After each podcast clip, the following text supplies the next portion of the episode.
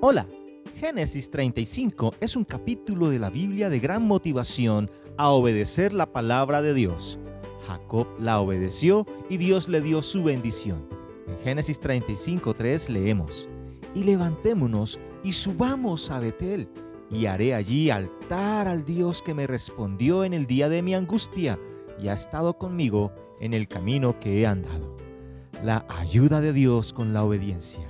Dios ordenó a Jacob levantarse y subir a Betel y quedarse allí y hacer un altar para Dios después que quedó avergonzado por causa de las maldades de sus hijos, temiendo una persecución. Pero Jacob, temiendo más a Dios que a los hombres, hizo como Dios le mandó, habiendo quitado antes de entre los suyos los ídolos, reconociendo la bondad del Señor.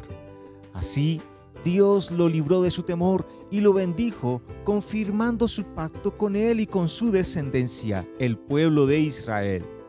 Como a Jacob, Dios nos ayuda en el tiempo de la angustia, fortaleciendo nuestra fe y quitando nuestros temores a través de su palabra y su presencia con y en nosotros, guardándonos de todo mal, bendiciéndonos y confirmando sus promesas en su palabra.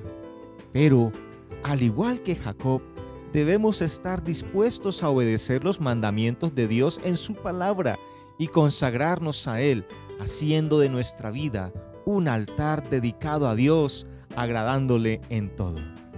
Oremos. Bendito Dios, gracias por tu compañía y ayuda en tiempos de angustia y temor. Que nuestra obediencia sea fiel y te honremos en nuestro andar. Amén. Te animo a leer Génesis 35. Que Dios te bendiga. Buen ánimo.